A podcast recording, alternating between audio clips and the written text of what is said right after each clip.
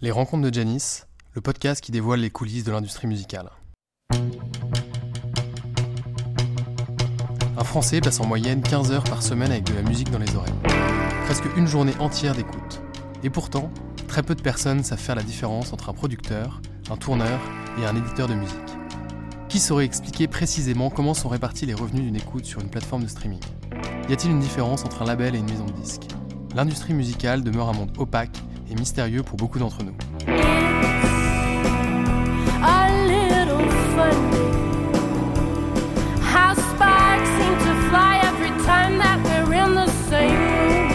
C'est pour ça que j'ai décidé de partir à la rencontre de ceux qui font vivre la musique, pour faire découvrir cet univers et comprendre les rouages de l'économie de l'industrie musicale. Je suis Antoine de Crème et depuis tout petit je suis passionné de musique, de spectacle et de live. J'ai monté plusieurs projets autour de la musique. Je travaille donc au quotidien avec des artistes. Dans ce podcast, on va rencontrer des créateurs qui produisent la musique, des professionnels qui la font vivre et des entrepreneurs qui participent à sa transformation.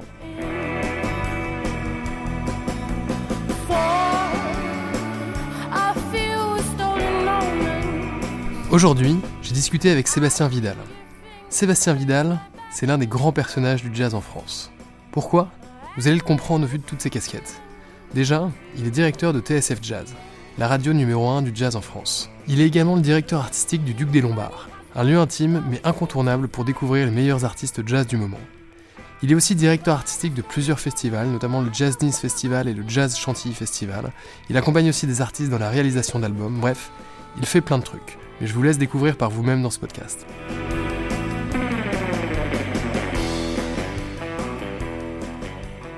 Bonjour Sébastien, Bonjour, merci de m'accueillir dans les bureaux de, de TSF. Ouais. Je suis très honoré d'être ici. c'est un plaisir.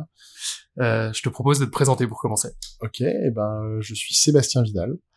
Euh, je suis, euh, qu'est-ce que je pourrais, j'ai le seul diplôme pour lequel je, le seul métier pour lequel j'ai un diplôme, c'est moniteur de voile. Euh, j'ai été un musicien miteux, reconverti euh, dans d'autres activités pour faire en sorte de rester dans la musique. Donc, euh, je suis rentré à TSF Jazz quand j'avais euh, à la fin de, mes vingt- de, de la vingtaine, à 27 ans, pour faire de la radio. J'étais programmateur de radio. Je suis devenu directeur d'antenne de TSF Jazz. Et j'ai toujours continué à, voulu, à vouloir faire du live. Donc, on- au fil des, des temps, on a été euh, amené à racheter le Duc des Lombards, qui est un club parisien qui a bientôt 39 ans, euh, dont on a la charge de, de la programmation musicale. Donc, je suis directeur artistique du Duc des Lombards. Et puis, euh, on a aussi euh, été nommé à la direction artistique du Nice Jazz Festival.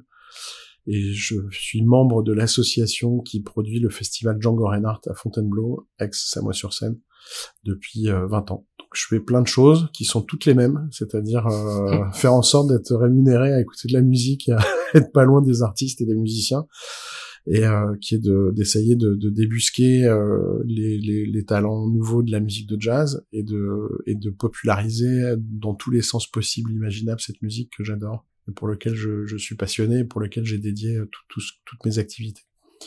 Voilà, donc c'est euh, euh, beaucoup de chance, c'est beaucoup de boulot euh, parce que c'est une petite niche et que c'est un et euh, c'est un public qui est très large, ce qu'on ne sait pas et ce qu'on ne suppose pas parce que on a fait des sondages avec Harris Interactive qui montrent qu'il y a plus de 7 millions de personnes en France qui consomment et qui aiment le jazz, ce qui est énorme et qu'il y en a une sur deux qui, est, qui se dit compatible avec le jazz, bon, avec le jazz dans son acceptation la plus large et la plus Ouais. simple, hein, genre Louis Armstrong et la Fitzgerald. Mais c'est quand même la moitié de la population française qui dit que c'est cool. Et puis euh, il y en a euh, un bon euh, 17-18% qui va, quoi, qui va consommer, qui va dans un, un festival, qui va dans un club, qui achète un disque de temps en temps. qui- 17% des 7 millions euh, qui... des euh, 17% des 65 millions de Français. Ok. Donc ça fait 7 Ah millions oui, de personnes. ouais. Voilà. Donc ça- c'est très large, mais effectivement c'est une niche en termes d'industrie dans l'industrie de la musique parce que parce que la musique elle se elle, elle malheureusement elle se voit un peu trop beaucoup toujours au travers de l'industrie et de ses parts de marché. Et que c'est vrai que ben, la musique urbaine c'est euh, 60% de parts de marché, que euh, la variété, la pop euh, c'est euh, 40%, et puis il reste euh, des broutilles pour le reste. Pour le classique qui prend peut-être 10%, et puis le jazz ça fait 2, de 2 à 4% du marché de la, du business de la musique, mais en fait quand on accumule euh, les spectateurs, euh, le, le nombre de festivals, parce qu'il y a plus de 400 festivals de jazz en France par an, euh, le nombre de salles, le, la vigueur et, et la créativité, et puis la, la, la jeunesse et, euh, et l'enthousiasme et, euh, et, la nouveauté de, de, des artistes et de la musique et de la manière dont elle se fait, dont elle évolue, dont elle change, machin, et puis les gens qui en face, c'est énorme.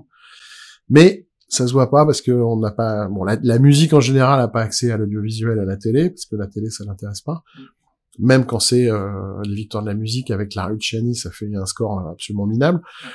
Euh, donc le jazz encore moins. Euh, donc on n'a pas de télé, on n'a pas de médias mainstream, on a très peu de presse euh, généraliste qui s'occupe de, de, musique en général et évidemment de jazz en particulier. Euh, voilà, c'est pas notre cas parce qu'on fait cette radio depuis 23 ans maintenant. C'est marrant, j'ai un copain qui me disait que c'était un peu une prison dorée, mais comme j'ai jamais eu l'impression de me, réveiller pour aller bosser le matin, je vais jamais considérer ça comme ça. Mais ça fait 23 ans qu'on fait cette radio et euh, enfin 24 mais moi ça fait 23 ans que j'y participe. Et euh, et on, on, nous on s'intéresse à effectivement faire en sorte que le cercle des gens qui écoutent du jazz soit le plus large possible. Donc on fait une radio qui est une radio de top 40 musicale qui pourrait être euh, énergie dans dans sa philosophie de, de construction avec des playlists des morceaux qui reviennent à l'antenne euh, des golds, euh, des, des, classiques, euh, des, des, standards, euh, des un certain catégories de jazz vocal, etc. Mais appliquées au jazz. Et donc on fait cette radio avec cette volonté d'être conquérant en termes de d'audience et puis de et puis de public, avec une matière qui est la matière musicale la plus incroyable du monde parce que c'est une matière qui a maintenant 100, 110 ans, 120 ans, qui plonge ses racines dans une histoire qui est, qui est à la fois dramatique et, et sublime parce que c'est une histoire de, de, de résilience, c'est une histoire de, sur, de, de, de, survie, que c'est une musique qui a été créée par des gens à qui on a euh, nié leur humanité, qu'on a considéré comme des biens meubles, qui étaient inscrits au, au cadastre des, des propriétés du sud des États-Unis, qui étaient les esclaves qui étaient vraiment considérés comme des meubles, mhm. qui étaient vendus, achetés comme ça, qui étaient hypothéqués, euh, voilà. Et, et ces gens-là à qui on a enlevé toute humanité, toute histoire, tout machin, ils se sont, ils ont, ils ont reconstruit leur, leur histoire, ils ont reconstruit l'humanité à travers la musique. C'est un phénomène qu'on voit dans toute la Caraïbe, dans toutes les musiques de la Caraïbe. On l'a pas vu très longtemps parce qu'on a pensé que le jazz était un peu plus snob, un peu plus intelligent, d'un machin, etc., mais pas du tout. C'est vrai que c'est euh, l'image qu'on peut avoir parfois du jazz. Ouais, mais pas du tout en fait. Euh, parce que ça, c'est depuis ça a été formaté. Euh, construit, euh, standardisé, américanisé, que les Américains sont euh, les leaders du monde. Donc euh, il faut bien vendre du ketchup, des hamburgers et le jazz comme un truc qui vient de là-bas, qui a été tout standardisé, qui est noble. Mais les musiciens de jazz, ils sont ils sont pas plus au-dessus en dessous que n'importe quel musicien caribéen qui fait du condomblé, du boca, du, du calypso, du, du scala samba ou le maracatu au Brésil ils sont issus de cette histoire de la de l'immigration, de cette histoire de, de l'esclavage qui est qui est, qui est incroyable. Parce que tout d'un coup, on a on a pris 20 euh, millions de personnes à qui on a dit vous n'existez plus, vous êtes euh, vous êtes des, des marchandises quoi. Et, euh, et, et si vous n'êtes pas content, on vous coupe le bras. Et si vous n'êtes pas content, on viole vos femmes, on prend vos enfants. Enfin, je veux dire, le truc, il est incroyable. En fait, il est dingue. Il est vertigineux de génocide, de, de, de, de comment dire, de de trucs implacables, de capitalisme implacable, parce qu'ils l'ont fait pour faire du bise, parce que c'était plus simple, parce qu'on pouvait pas faire des plantations de tabac et de, et de canne à sucre dans le sud des États-Unis sans l'esclavage. Mm. S'il fallait payer les mecs, c'était plus rentable, donc ça servait à rien. Donc tout ça est un espèce de truc ultra cynique, de, de conclusion cynique, mais comme euh, le capitalisme arrivant en Afrique et puis massacrant tout le monde pour récupérer des terres, c'est tourné dans cette logique-là et que derrière cette logique épouvantable, eh ben, euh, sort un des plus beaux phénomènes euh, musicaux et artistiques du XXe siècle, et aujourd'hui du XXIe siècle, dont on prédit la disparition tout le temps, et qui est en permanence en train de se réinventer, en fonction des générations. Qui influence, aussi tous les genres. Euh, et qui est au centre de toutes les musiques du XXe siècle, du rock, du R&B, du hip-hop, de de l'électro, de, euh, on a du mal à le voir. Moi, quand je suis, il y a 20, quand on a créé euh, TSF, on était au sein de Radio Nova. Et ça s'est fait par euh, la combinaison de Jean-François Bizot et de Franck Teno. Franck Teno qui avait fait, pour ceux qui aiment le jazz pour Europe 1, qui avait été un énorme patron de presse. Ensuite, il avait fait à l'origine du groupe Hachette Philippaki, avec Daniel Philippaki, et puis Bizot qui faisait, qui faisait Radio Nova. Et puis moi, je suis arrivé dans ce truc, euh, j'étais en costard avec des shoes euh, en, cuir et, euh, et au milieu de DJ en, en, basket qui fumait des ouinges et qui et qui me parlait d'électro. Pour moi, l'électro c'était vraiment de la merde. J'étais un ancien mauvais musicien, mais pour moi, c'était des mecs qui mettaient des disques, c'était pas de la musique. Et j'ai compris euh, à, fréquenter des, des Laurent Garnier, des des des euh, Rug, des, euh, des Yvan Smag, des, à les fréquenter au quotidien, à quel point euh, non seulement le jazz était à l'origine de ça, mais en quel point l'électro, enfin, était, était un, une, une, une, survivance, une tendance, un phénomène qui était complètement euh, intégré dans ce qu'est le phénomène du jazz, de réappropriation, de, de transformation, de groove, de phénomènes euh, afro-américains super profonds et super intéressants. Bon, tout ça pour dire parenthèse finie, que cette musique, elle est effectivement au centre de tout, et c'est et c'est ce qui nous passionne, et c'est de voir comment on peut la populariser dans tous les sens possibles. La populariser à la radio, la populariser en ayant un club euh, qui est ouvert 7 jours sur 7 et qui fait des programmations tout le temps, euh, en accueillant les meilleurs musiciens du monde et les meilleurs musiciens de la terre de cette musique, mais pas que, euh, et aussi en, en, laissant une large place aux nouvelles générations parce qu'on est ouvert le lundi et le mardi, on est en entrée libre complète, on est en entrée gratuite, et on est sur la nouvelle scène et on est sur une, les, les émergences et les artistes nouveaux de cette musique. Et il y a la jam du vendredi. Et puis il y a la jam du vendredi, la jam du samedi, où effectivement c'est des expressions qui sont libres. C'est pas un karaoké, hein, c'est une jam. Faut maîtriser un peu les codes de, l'histoire. non, parce que des fois il y a des gens qui pensent. C'est un open mic. Voilà, c'est pas un open mic ou c'est pas, c'est un endroit où euh, voilà. Et qui fait peur d'ailleurs. Enfin, qui fait bah, peur. oui, c'est normal que ça fasse peur. C'est le les, les, jams de jazz à Paris sont souvent les, les un peu l'élite des musiciens à Paris et euh, je connais plein de musiciens qui font de la musique depuis euh, 5, 10 ans et qui me disent je j'ose pas encore aller dans cette jam parce que je sais que j'ai pas encore le niveau. Ouais, bah c'est bien. Je trouve ça bien, c'est normal, ça fait partie du, de l'apprentissage, ça fait partie de, de, cette tradition. Le jazz, il est comme ça. Euh. Moi, j'ai la première, une des premières jams que j'ai fait à la Huchette, c'était avec Patrick Artero et on a joué. Euh, euh comment c'était ce truc, ce morceau euh, de, de c'est pas appris une Paris enfin je me souviens plus le morceau et en, et, et en l'occurrence le, les les morceaux en jazz ils font 32 mesures et puis sous forme de AABA c'est euh, 8 mesures de A 8 mesures un pont etc et puis ce morceau là il fait que 6 mesures sur le A. Et en fait je suis parti en solo je me suis complètement vautré mais comme une merde c'était horrible c'était horrible perturbé par la structure complètement j'ai pas compris la structure je me suis noyé complètement comme un voilà et à, la pause, Patrick est venu me voir en me disant la prochaine fois que tu fais ça, je veux que tu joues très fort. et, et, euh, et je leur ai dit pourquoi? Est-ce que je veux que tu non, je veux que si tu fais de la merde, il faut que tu l'entendes. Et, euh, et cette musique, elle se transmet comme ça. Donc c'est bien d'aller dans une jam et prendre une dose parce que c'est aussi le moyen qu'on a de se confronter à la réalité de son niveau et à la réalité de ce qu'on connaît de cette musique. C'est comme ça qu'on progresse. Euh, je sais bien qu'aujourd'hui la mode elle est plutôt à essayer de d'expliquer à tout le monde que c'est pas grave et à protéger tout le monde et à essayer de pas vouloir blesser euh, les personnalités, de pas vouloir blesser les gens parce que tout le monde est hyper fragile, etc. Mais objectivement, en art et puis en l'occurrence en musique, la confrontation et la la la la conscience de la réalité de son niveau, c'est un truc qui est ultra utile. Et, et, et oui, se rendre compte qu'on est nul, c'est probablement très blessant et très traumatisant, mais c'est aussi le meilleur moyen de progresser. Quoi. Donc c'est un truc qui est ultra nécessaire. Donc la jam, c'est un truc qui est important. Et puis aussi parce que c'est le jazz, c'est une musique qui est sociale et que le lieu de socialisation, c'est le club. Et donc il faut pouvoir aller au club gratuitement sans être obligé de payer une entrée chère pour y traîner, pour s'y présenter, pour euh, serrer des mains, pour rencontrer d'autres musiciens, pour parler avec eux, pour euh, donc euh, on croit beaucoup, en tout cas au Duc, à cette à cette obligation qu'on a d'être un club ouvert qu'on peut fréquenter sans être obligé de sortir un billet de, de 50 balles pour pour aller voir un concert quoi tout en ayant une programmation avec, un truc avec un truc super exigeant euh, sur scène. Voilà. Et d'ailleurs en termes de programmation, euh, vous faites venir beaucoup de beaucoup de musiciens à l'étranger. Comment tu gères l'équilibre entre les musiciens français, musiciens étrangers? Je me pose pas trop de questions en fait sur en termes d'équilibre. On fait en fonction de ce qu'on a, et en fonction des dispos, et en fonction de l'équilibre et de ce qu'on nous propose quoi. Donc euh, je fais euh, j'ai pas de pour moi c'est pas ma priorité ma priorité c'est vraiment la l'exigence euh, en termes de artistique cette exigence-là, je la place au même niveau euh, pour les artistes français qu'au même niveau pour les artistes américains. Je crois pas que les Américains sont meilleurs. Je crois qu'ils sont plus euh, formés dès le départ à, à s'exporter partout dans le monde. Donc, ce qui fait que peut-être leur discours est, est, probablement plus adapté et plus euh, influencé par euh, par une certaine ouverture que qu'on, qui peut nous manquer parfois en tant que musicien français les musiciens français, quand ils se projettent euh, d'aller à Bordeaux, pour eux, c'est euh, une tournée, quoi. Les Américains, ils sont déjà en train de se projeter, dès, ils ont à peine 25 ans, qu'ils se projettent sur les cinq continents, quoi. Donc c'est, il y a ce décalage-là à gérer, mais par contre, en termes de niveau et de créativité, on a, on n'a pas, on n'a rien à leur envier, on est tout à fait euh, au même niveau. Et donc nous, on se pose des questions sur la qualité de la musique est sur scène, jamais sur euh, la provenance des artistes, quoi. Et sur les choses qu'on a envie de proposer au public français, quoi. Si de la musique est hyper cool et qu'on trouve que le public, que l'artiste a un public, on va, on va le, on va lui proposer de venir jouer au Duc.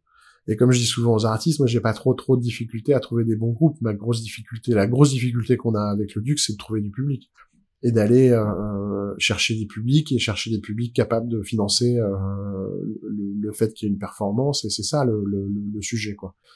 Et c'est Oui, aussi un sujet qui nous op- c'est aussi un sujet qui nous oppose parfois avec euh, avec certains collègues, c'est que la, la, la quête de TSF, c'est une quête de public, c'est pas une quête de sens en- entre guillemets. On n'est pas, moi je suis pas avec TSF, on n'est pas là pour euh, expliquer la vie aux gens, on n'est pas là pour leur expliquer l'histoire du jazz, je suis pas là pour leur dire que ce qu'ils écoutent c'est de la merde et que et que Louis Armstrong c'est vachement mieux que Maître Gims. C'est pas du tout mon propos. Mon propos c'est de les, de leur convaincre que c'est, de les, de, de, de les convaincre que c'est bien. Ce qui est pas du tout le même propos en fait. On est, on, avec TSF, on est en quête de public. On essaie de chercher les publics les plus larges possibles sans jamais baisser les bras sur les frontières qui sont le jazz. On passe pas de rock, on passe pas d'R&B, on passe pas de soul, on passe pas à Stevie Wonder ou euh, au prétexte de, voilà, on passe du jazz. Même si ce jazz-là est un jazz qui est populaire souvent et qu'on utilise plutôt les éléments les plus populaires du jazz pour pouvoir mettre en avant des choses plus difficiles. Mais euh, mais nous on est en quête de public, on est en quête d'audience et, et avec le Duc on est en quête de public, on est en quête d'essayer de convaincre que euh, ça vaut le coup de venir euh, franchir la porte du club. Vous pouvez y passer une soirée extraordinaire, vous pouvez découvrir des artistes que vous connaissez pas que vous allez aimer. C'est ça qui est le plus difficile dans notre métier, c'est et et il y a une année à Jazz Festival j'avais marqué ça, c'est venez découvrir les artistes que vous, enfin c'est Nova qui avait utilisé ça et je l'avais repris pour Nice qui est de dire euh, venez euh, venez découvrir les artistes que vous connaissez pas et que vous et venez découvrir les artistes que vous aimez que vous connaissez pas quoi. Ouais. Et euh, vous aimer. ouais, vous- voilà, faites-nous confiance, vous allez les aimer, vous les connaissez pas, venez les découvrir. Pour moi, c'est ça le truc le plus le plus génial de ce métier, le truc le plus intéressant de ce métier. On fait on fait vraiment un métier de de proposition, un métier d'offre. On fait pas un métier de demande. Je réponds pas à une demande. Je suis vraiment en train de faire une proposition. On le fait avec les festivals, on le fait avec le Duc et on le fait avec TSF Jazz. Et ça, c'est pour moi au centre et au cœur de notre truc. C'est pour ça que je trouve ça aussi kiffant de faire, on fait un média d'offre, quoi. On fait une proposition. C'est plus dur, c'est plus long, c'est moins payant, on fait moins d'argent, on fait moins d'audience, machin, mais on fait une, on fait une putain de proposition, quoi. Et avec euh, avec le Duc, euh, justement, de ce point de vue-là, t'arrives à savoir euh, si t'as une clientèle qui est récurrente et qui du coup fait confiance au Duc euh, sans sans même on a- regarder la on programmation. A une, on a, une, on a, euh, on fait euh, environ 35 000 billets par an et, euh, et, et sur ça, il y a un bon tiers de, de gens qui sont des habitués, quoi. Ouais. Ok. Ce sont des gens qui reviennent, Des gens qui font confiance, euh, bien sûr. Qui viennent pas Qui pour un artiste en Non, non, particulier. qui euh. viennent deux fois par semaine, deux fois, deux fois par mois, trois fois par mois. Ok.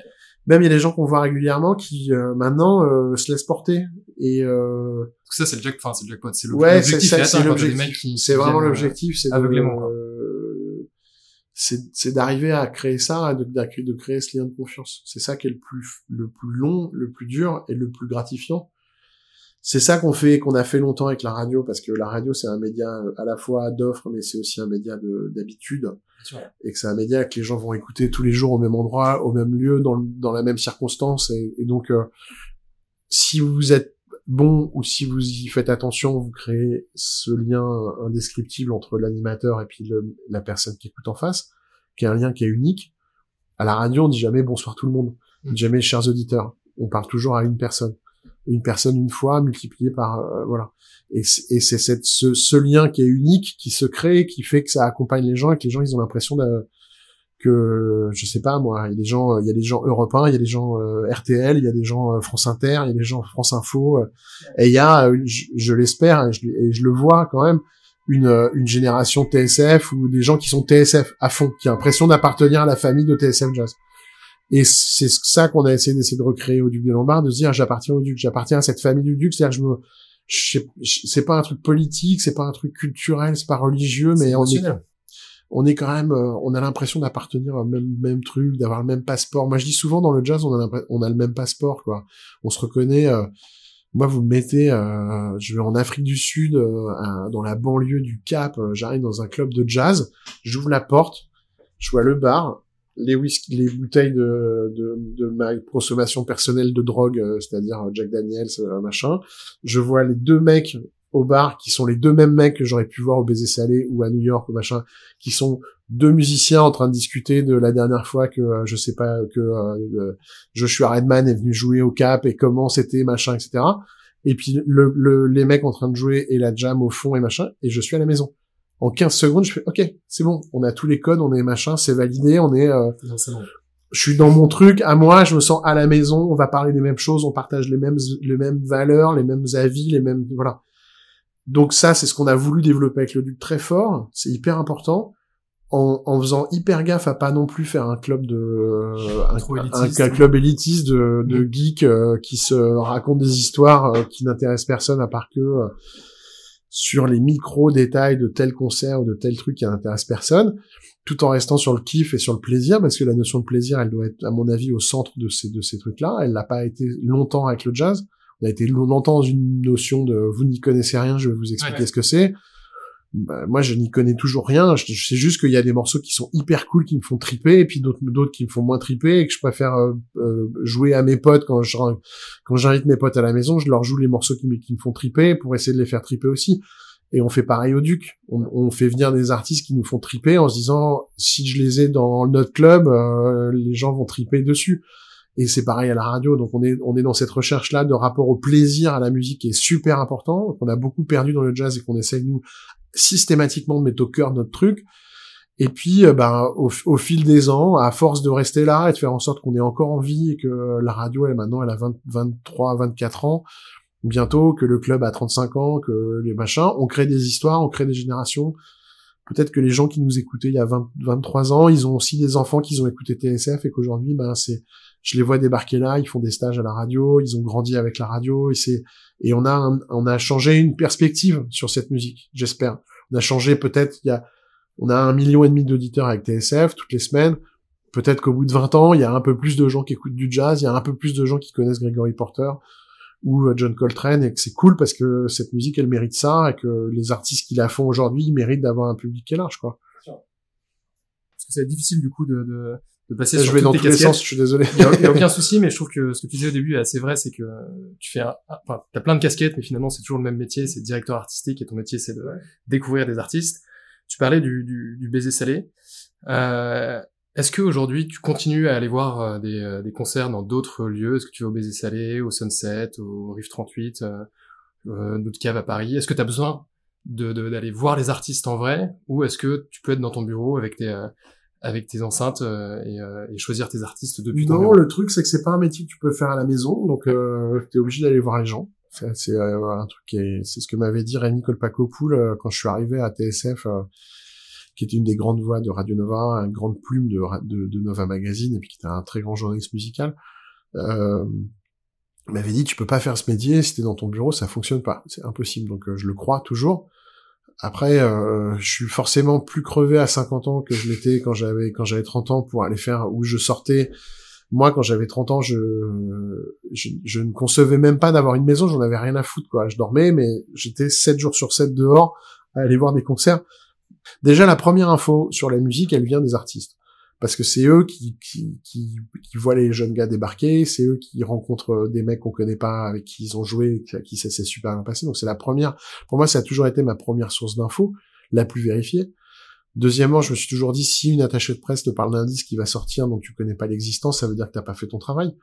Parce que t'es censé quand même aller au contact des artistes pour savoir, ah tiens, tu fais quoi? Ah oui, t'as enregistré avec machin, c'est quoi les disques qui se font en ce moment? C'est quoi les aventures? C'est à toi, t'attends pas que quelqu'un vienne t'en parler. Bien sûr. Donc c'est un truc qui est super important d'aller d'aller dans des concerts et puis aller voir euh, et puis euh, moi je suis un gars social donc j'adore le baiser salé, j'adore Maria, j'adore Stéphane Porté et puis la nouvelle équipe qui est arrivée.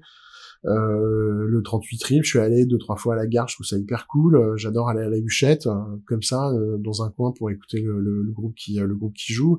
J'adore le petit journal, j'adore les lieux de jazz qui sont tous différents avec des topologies différentes.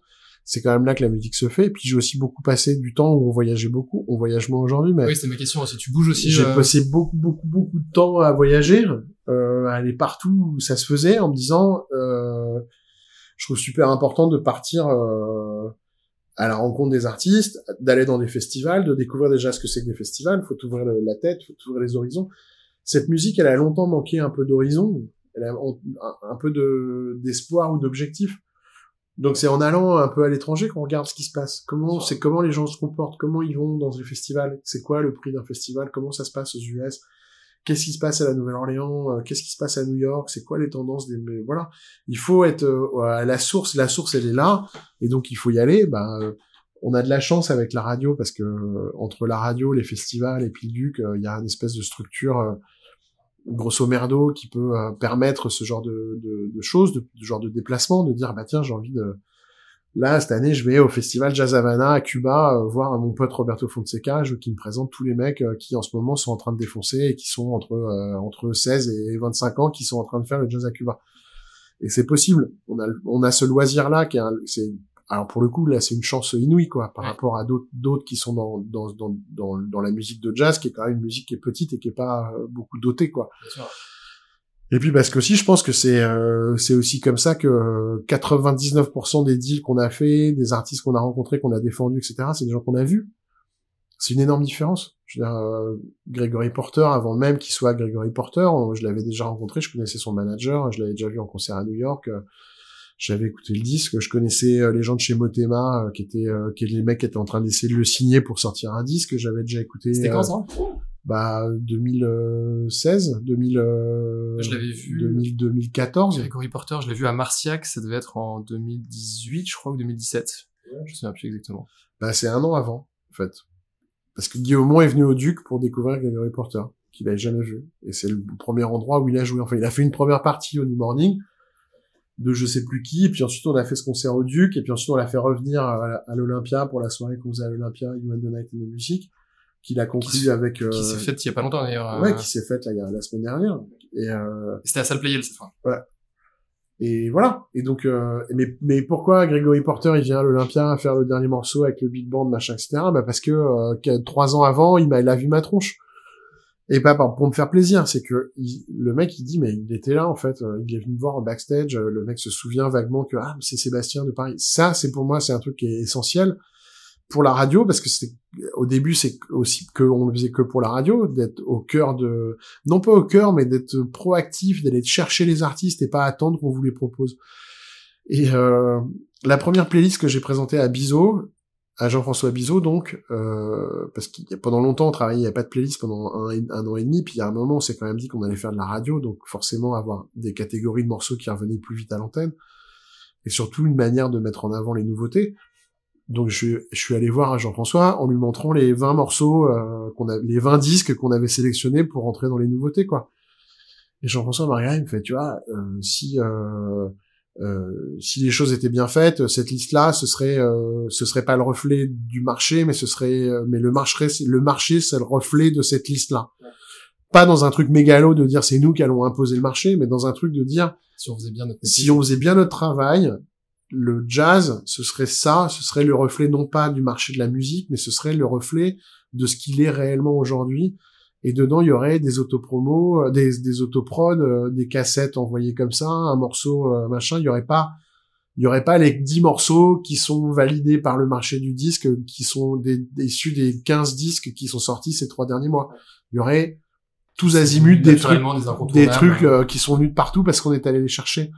Parce que euh, tu vas en Afrique du Sud, tu me ramènes 25 disques de mecs dont t'as jamais entendu parler de ta vie et, euh, et dedans il y a trois titres mortels que tu peux passer avec lesquels tu peux faire de la radio et c'est ça le truc qui doit driver euh, la playlist et pas le fait que c'est le marché qui a une périodicité un machin.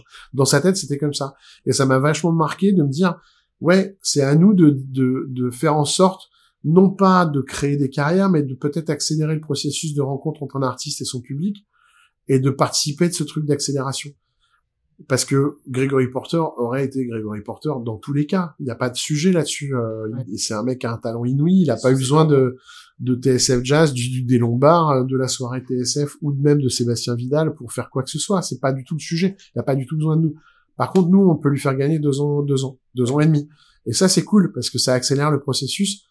Et puis, et puis, ça fait grossir l'artiste plus vite et ça, et ça agrandit le, le, une fois de plus, le cercle de tous les gens qui aiment le jazz. Ce qui est important, c'est pas, c'est pas notre part de marché dans ce cercle-là. Ce qui est important, c'est que ce cercle-là soit plus grand. Parce que une fois qu'il est plus grand, tout le monde vit mieux, en fait. Tout l'écosystème vit mieux. Et c'est un truc qui est très vertueux.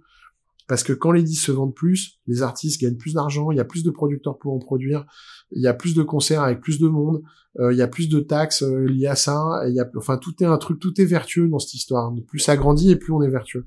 Donc c'est ça le, le truc. Et pour revenir à ta question de départ, les voyages c'est essentiel. C'est essentiel parce que c'est là que ça se passe et que et que et c'est là qu'on a les euh, euh, et puis même je dirais une façon euh, très commerciale, euh, euh, si tu veux acheter un groupe, faut que tu ailles le voir quoi. Donc c'est la base du, de, de, de, ce métier. Enfin je veux dire un bon programmateur il va avoir des groupes.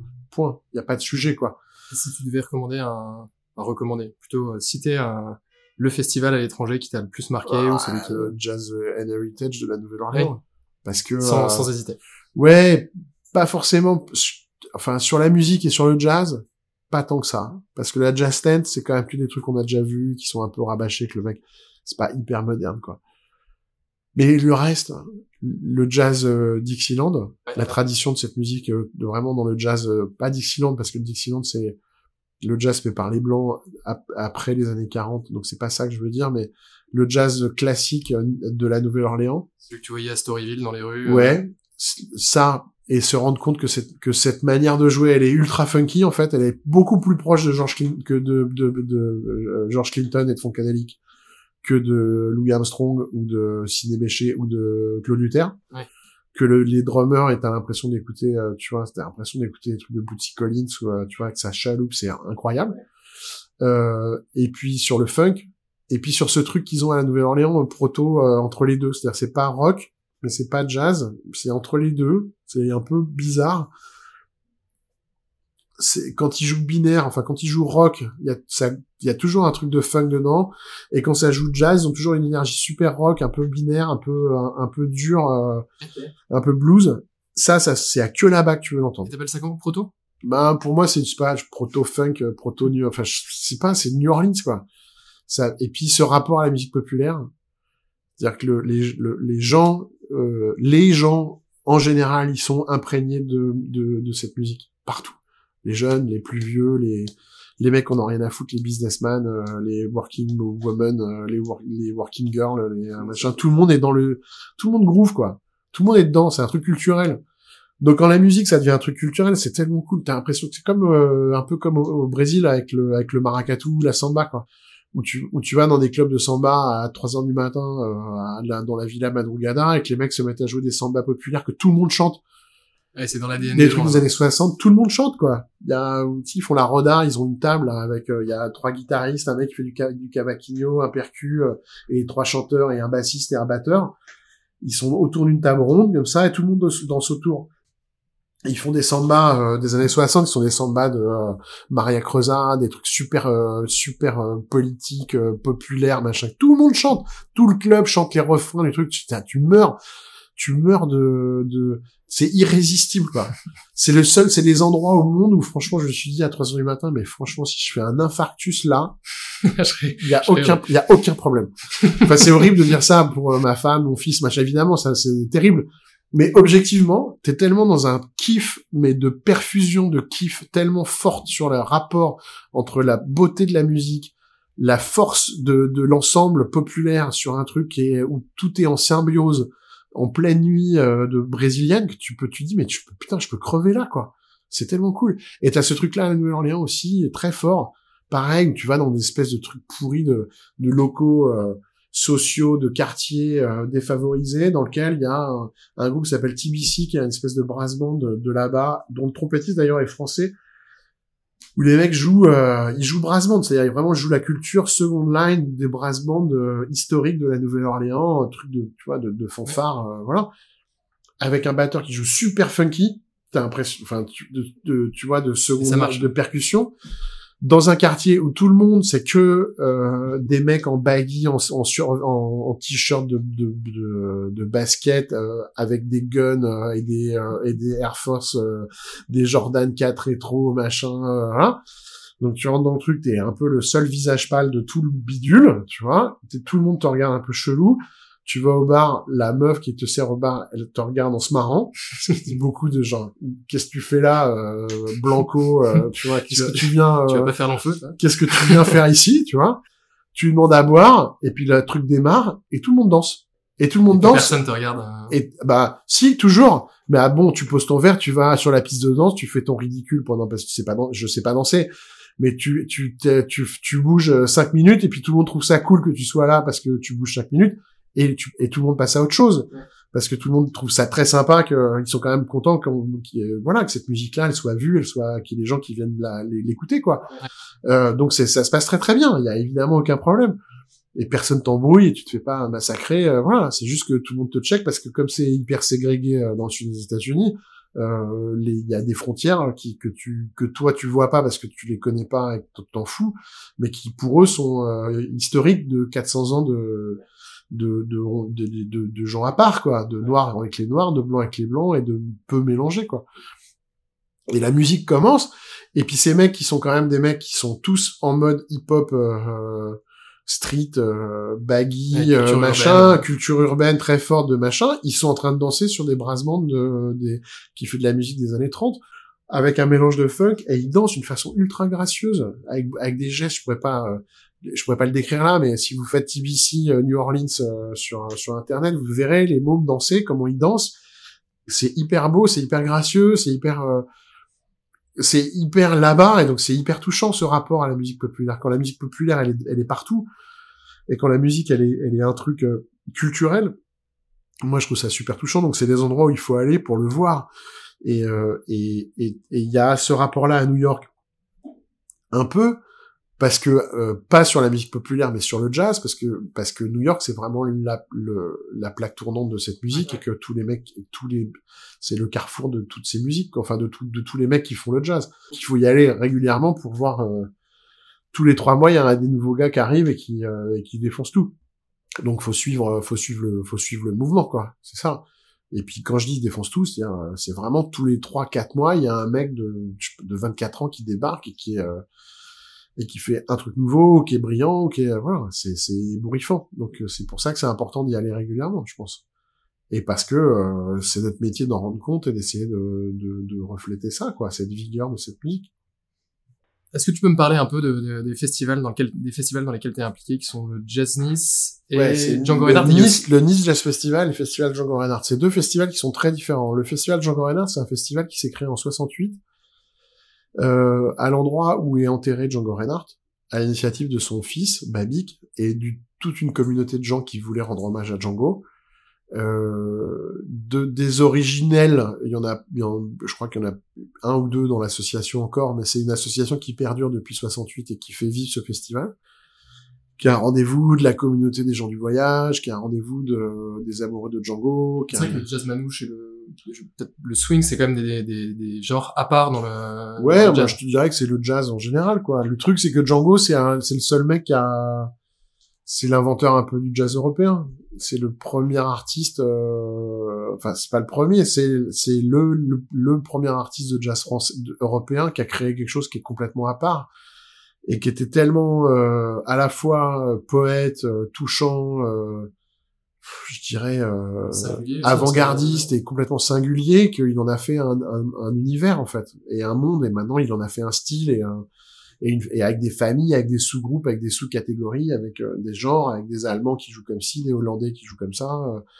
des Gitans du Sud euh, qui jouent plus flamenco, et tout ça, une galaxie de, de, de la musique euh, du jazz de Django, on va dire, ou du peuple de Django.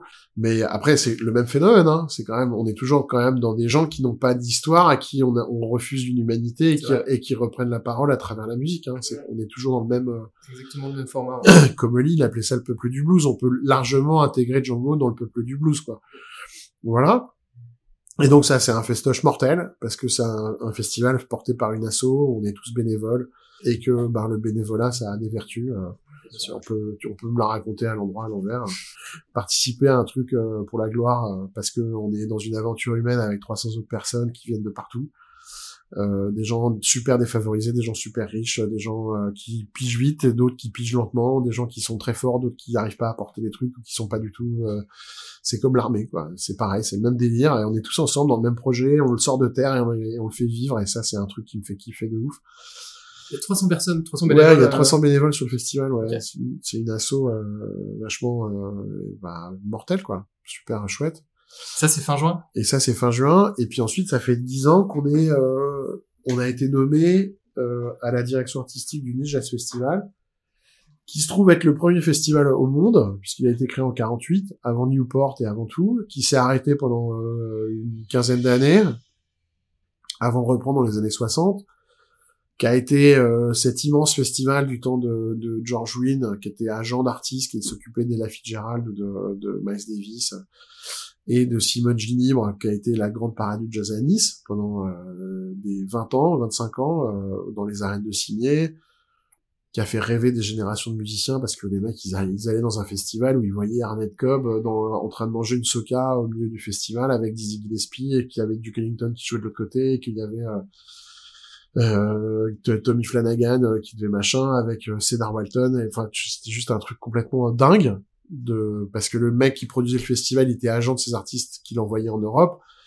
et que quand les mecs avaient un day off ils revenaient euh, quand ils avaient une- deux jours au, à rien faire au milieu de leur tournée plutôt qu'être à Stuttgart ils les ramenaient à Nice et que les mecs jouaient à Nice quoi. Donc pendant un mois c'était c'était la folie du jazz euh, voilà euh, qui a eu ensuite sa vie de, de festival en délégation de service public à Nice, euh, avec des moments heureux et des moments moins heureux, qui a été repris en production par la ville de Nice, D'accord, c'est pour ça que qui le nommé, produit, voilà, qui le connais pas. produit maintenant euh, en direct, il y a euh, 15, 12 ans, 13 ans, et, euh, et qui a ouvert une délégation de service public sur la partie euh, direction artistique, parce que c'est le seul truc qu'ils savent, enfin, c'est pas qu'ils savent pas le faire, mais c'est bien de séparer les deux, parce que quand c'est mieux que que le mec qui achète les groupes, ce soit pas celui qui produit le festival. Ou euh, que ce soit pas lui qui a les, les cordons de la bourse euh, de la mairie, en fait. C'est bien de- de- d'un moment de séparer, le, Séparer un peu les pouvoirs. les, les rôles et les pouvoirs.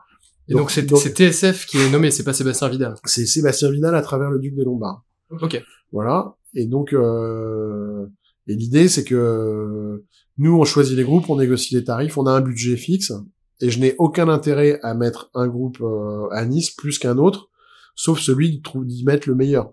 Ou de faire une tête d'affiche. Je suis pas, euh, je suis pas, vend- je vends pas de groupe, je suis pas agent, je suis pas producteur de spectacle, je touche pas spécialement, je touche pas d'argent sur le fait de programmer tel mec tel mec. Je, ne- je ne cherche que de, de- le- la beauté du line-up dans ma tête qui estime être le, le, le, le programme le plus, euh, le plus génial possible.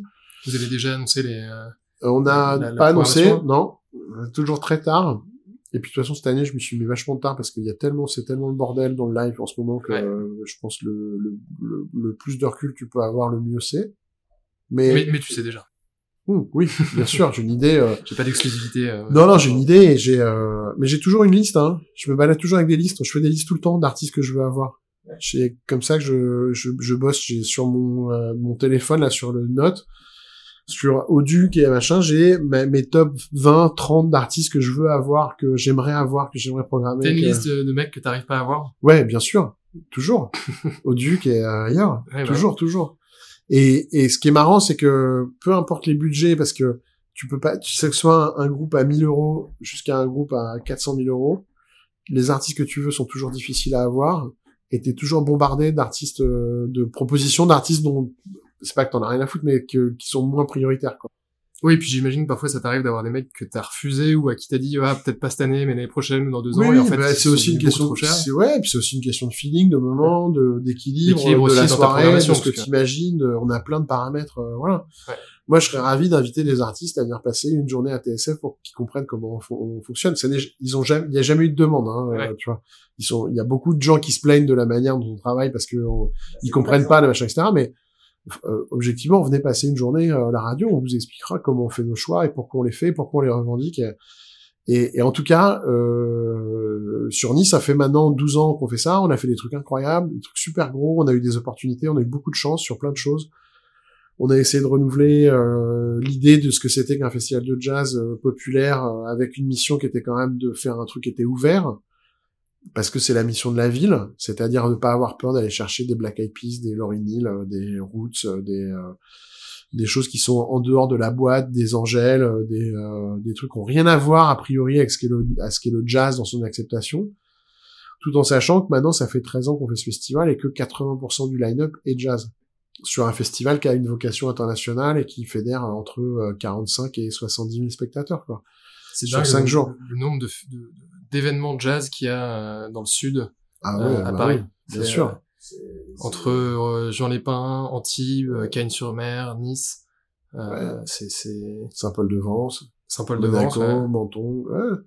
Bah c'est bien, c'est une grande tradition, c'est une tradition historique de, du- de la Côte d'Azur et, et, et du jazz et de et des États-Unis et de voilà et c'est et puis euh, et puis ce festival qui est le festival de Nice c'était complètement improbable qu'on se retrouve à la direction de ce truc parce que euh, on était vraiment les petits hein, en termes d'acteurs euh, sur le live on est on est minuscule avec le Duc des Lombards c'est un Oui, club de il y a- 68 places Il y a un côté assez mythique.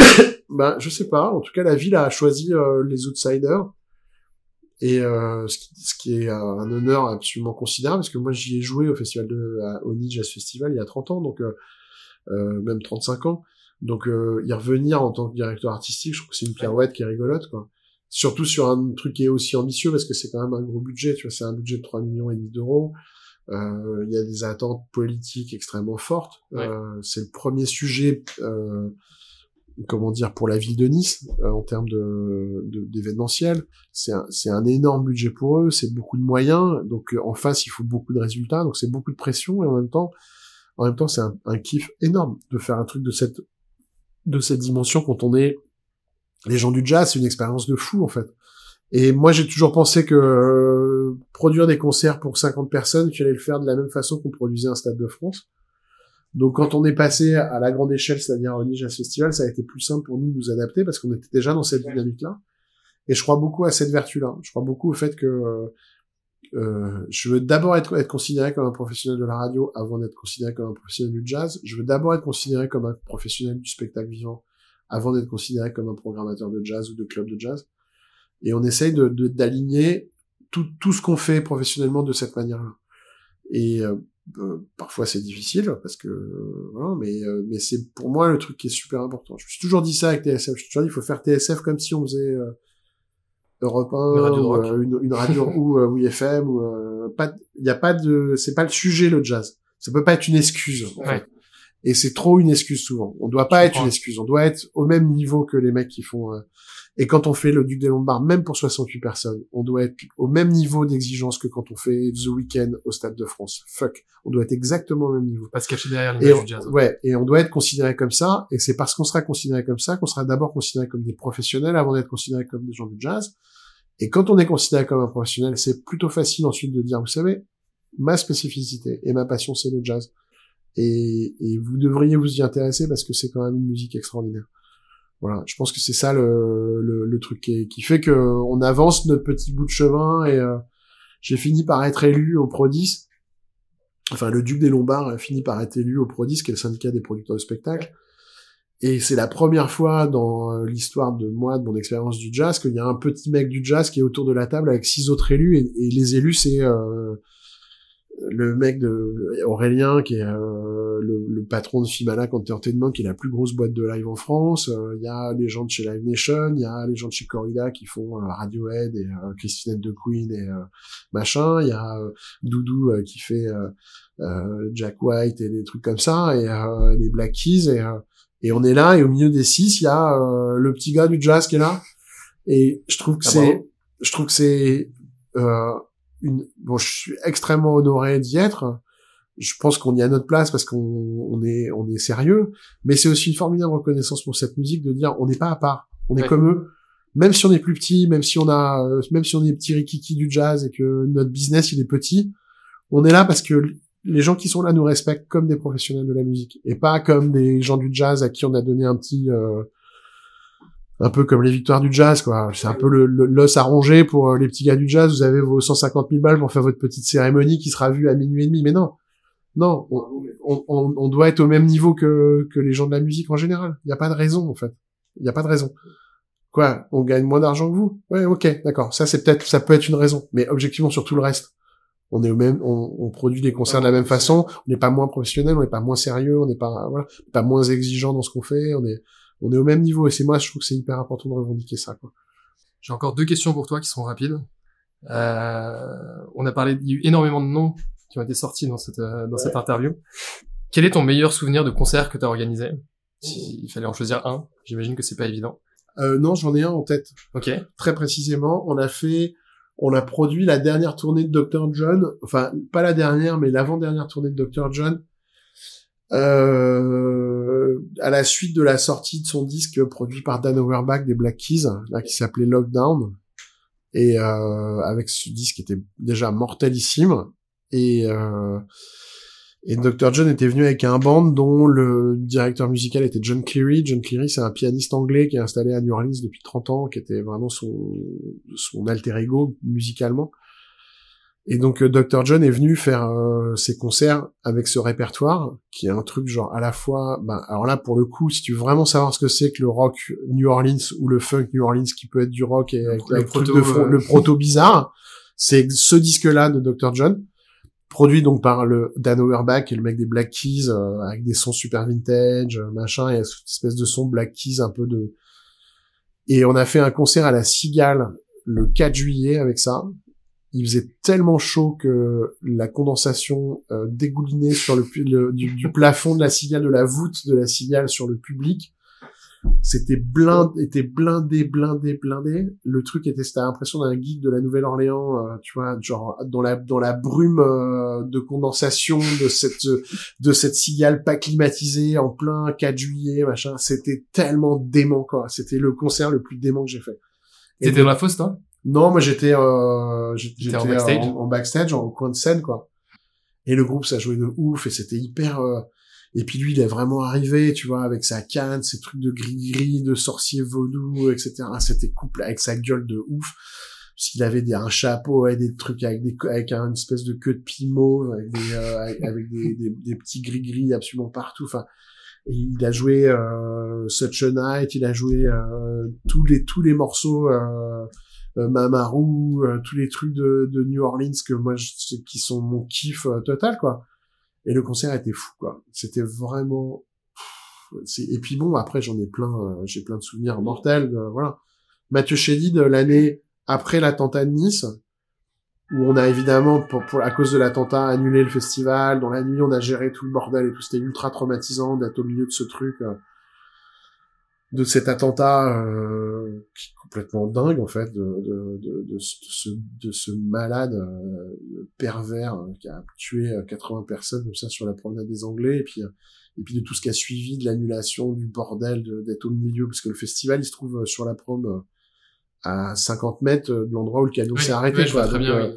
On s'est vraiment on était vraiment dans le tourbillon de machin et puis de François Hollande qui descend et puis de du truc politique de commémoration de la ville bloquée et nous au milieu de ça pas trop savoir comment gérer comment on fait est-ce qu'on paye les groupes on les paye pas est-ce qu'on les reçoit est-ce que comment on gère le truc quoi. Et puis moi tu vois j'ai genre 45 piges je suis là à prendre le truc dans la gueule tout le monde sort. Et puis là pour le coup c'est marrant parce que quand tout va bien, il y a plein de gens qui ont des alliés, qui ont des idées, qui ont des idées sur plein de trucs. Là, quand- personne ne savait quoi faire. Quand c'est la merde, tout le monde se retourne vers toi et dit alors, on fait quoi, euh, Sébastien? On paye les contrats? On paye pas les contrats Euh, ben, C'est toi le mec qui doit prendre la responsabilité du truc. Donc bref, on fait, on sort de ce bordel, dépression, tout le monde est super down, machin, etc. Et puis on reconstruit un festival pour l'année suivante. Et on arrive l'année suivante à Nice et on retrouve les, les copains à Nice.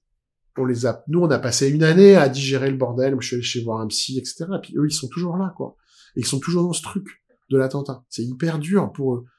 Parce qu'ils sont pas sortis. C'est, il y a à la fois Nice, c'est une ville extraordinaire qui est hyper ouverte sur la mer, machin, etc. Mais c'est aussi un espèce de, alors pour le coup, ça peut être une vraie prison dorée, quoi. Ouais. Où ils sont entre eux à ressasser le truc et on arrive, on voit les copains, ils sont dans le, dans le truc, quoi. Ils sont encore dans l'attentat et tout, quoi. Ils ont pas évacué le bordel, quoi. Donc c'est, hyper nerveux, hyper tendu de tout et voilà. Et le dernier concert, c'est Mathieu Chény qui vient avec la Momali, le truc avec euh, Fatoumata et euh, et euh, et le mec vient, il monte sur scène, il fait Mama San. C'est con, hein, ce que je veux dire, parce que moi, je suis un mec, enfin, je suis un mec de jazz. J'adore Mathieu Chédid, qui est quand même un chanteur de variété plus qu'un chanteur de jazz, mais Le mec, qui est un musicien euh, reconnu mec par, qui est un par grand musicien, qui est un grand guitariste et tout. Le mec, il joue Mama-san. Je te jure, en, au moment où euh, il fait son truc tout seul, déjà, avec une espèce de, de grosse caisse euh, qui Oui, l'homme orchestre. euh, de d'homme orchestre. Donc les gens, au bout de 5 secondes, ils sont, à, ils sont à sauter au, à un mètre du sol sur Mama-san. Et sur le refrain, il y a les, il y a les, il y a les, il y a les Maliens qui arrivent avec des percus. Et le mec il nous fait un truc de sorcier vaudou, quoi. Mais vraiment, le mec, il a, quand ils sont arrivés sur scène et que Fatou a commencé à chanter, etc., sur le refrain de Mama-san, il nous a fait un espèce d'enle- d'enlevage de, d'ondes, de, de, d'ondes négatives du festival. Tout le monde Il-. Il a soigné le festival, quoi, avec son truc. C'est incroyable, les- des trucs, des concerts comme ça. Mais on l'a senti, hein. Il a libéré, euh, le truc était tellement tendu, tellement de, de, de mauvaises vibes, de, de, de mort et de machin. Le mec, il arrive avec une énergie de vie comme ça, super intense, hyper forte, qui fait qu'il nous a, hop, il nous a euh, marabouté. Et le concert a duré comme ça pendant deux heures et demie. C'était chambé. Je suis resté sur mon petit nuage. euh, C'était extraordinaire. J'ai vu pour la première fois M euh, cet été à Garo Rock Mm. et, euh, et je savais que c'était exceptionnel, mais c'est vrai que ouf j'ai ah, kiffé. C'était Le mec, c'est un artiste de ouf. C'est un artiste de ouf. Super avec, chanteur, euh, super chaud, super gratteux. euh. Avec Gaëlan euh, en, Ah oui, avec en bassiste, ouais, ouais, bah qui chantait justement sur, euh, qui faisait les chœurs sur. Euh... Ouais, ouais, bah c'est voilà. Et donc, bah entre les deux, Entre les euh, deux. voilà, euh, Dr John, Belle et, euh, et- Mathieu Chédid à Nice euh, en 2017. histoire touchante. Euh, et ma deuxième question, du coup, c'est, euh, ça va être difficile aussi, je pense. Est-ce que t'as un artiste de jazz euh, récent à recommander en jazz ou en studio, euh, comme euh, comme tu veux c'est comment tu te fâches avec euh, 90% de tout le monde. C'est difficile.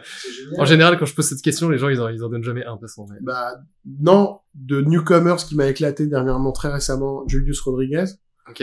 ex euh, MD de donc musical director de ASAP Rocky, euh, guitariste, batteur, pianiste, 25 ans, cheveux jaunes, euh, petite boucle d'oreille, très dans sa jeunesse, euh, tu vois, euh, gender fluide, tu comprends rien parce que moi comme je suis un boomer, euh, je comprends rien, j'adore, hein, je trouve ça chambé, je trouve ça hyper Je suis déjà un boomer aussi. voilà, moi, je, suis, je trouve ça hyper euh, artistique, tu vois, de, de ce gars qui arrive que tu sais, tu vois, avec les, les ongles peints, euh, la boucle d'oreille, les, les le, une espèce de kilt robe, euh, tu vois, complètement. euh, je trouve ça hyper beau, en fait, de, de justement de pas savoir, euh, tu vois, avec un mec qui te sort un truc artistique qui est super fort, hyper jazz, parce que je l'ai vu au Mesro, genre trio jazz, jazz, jazz classique de ouf mais qui est aussi euh, guitariste, chanteur, euh, voix, lead, machin de ASAP Rocky, qui est un des plus gros rappeurs euh, US euh, du moment, quoi. Donc euh, Julius Rodriguez, très intéressant, il vient de signer chez Verve. Et puis je te dirais euh, oldies but goodies, quoi. Moi, suis toujours un fan de Gregory Porter, donc Ouais. euh, voilà, acheter tous les disques de Qui est pas Gregory, si, euh, pas si vieux que ça finalement. qui est pas si vieux, mais qui, a, qui est devenu classique très vite, en Ouais. fait, tu vois C'est vrai. Et euh, parce qu'il a une voix de ouf et que c'est un, un artiste euh, incroyable quoi. Donc euh, voilà. Après je peux t'en citer 50 000 euh, qui ont débarqué tous les jeunes qui débarquent en ce moment au Duc euh, les lundis et les mardis là. Les euh, Yusan Monsieur Mala Ichkero Tao Erlich Tis Plus Bada Bada euh, Oxane une meuf qui s'appelle Galawesh qui chante avec avec euh, avec Tis Plus, le groupe de Tis Rodriguez qui est euh, qui est batteur, euh, donc Galawesh qui s'appelle. Les mecs ils m'ont fait ils ont fait un hommage à Disclosure au baiser salé avec que des morceaux de Disclosure en, en Tis Plus et après ils sont trois. Hein. Il y a un, un, un, un guitariste, un mec qui joue des claviers, lui à la batterie avec des samples et elle qui chante. C'était incroyable. Disclosure euh, vraiment genre house euh, de, de 99 euh, 2000 euh, Ibiza euh, super mortel mortel ici voilà je dirais ça Superbe. Bah merci beaucoup. euh, on est euh, on est bon. Ça a duré plus longtemps que prévu, mais tant mieux. J'adore quand ça dure plus longtemps que prévu. Bon, ça veut dire que c'était euh, c'était bien. Merci pas- pour ton temps. dit trop de conneries quoi Je pense pas. Je pense pas. merci Seb pour ton temps. merci à toi I got a problem, my man.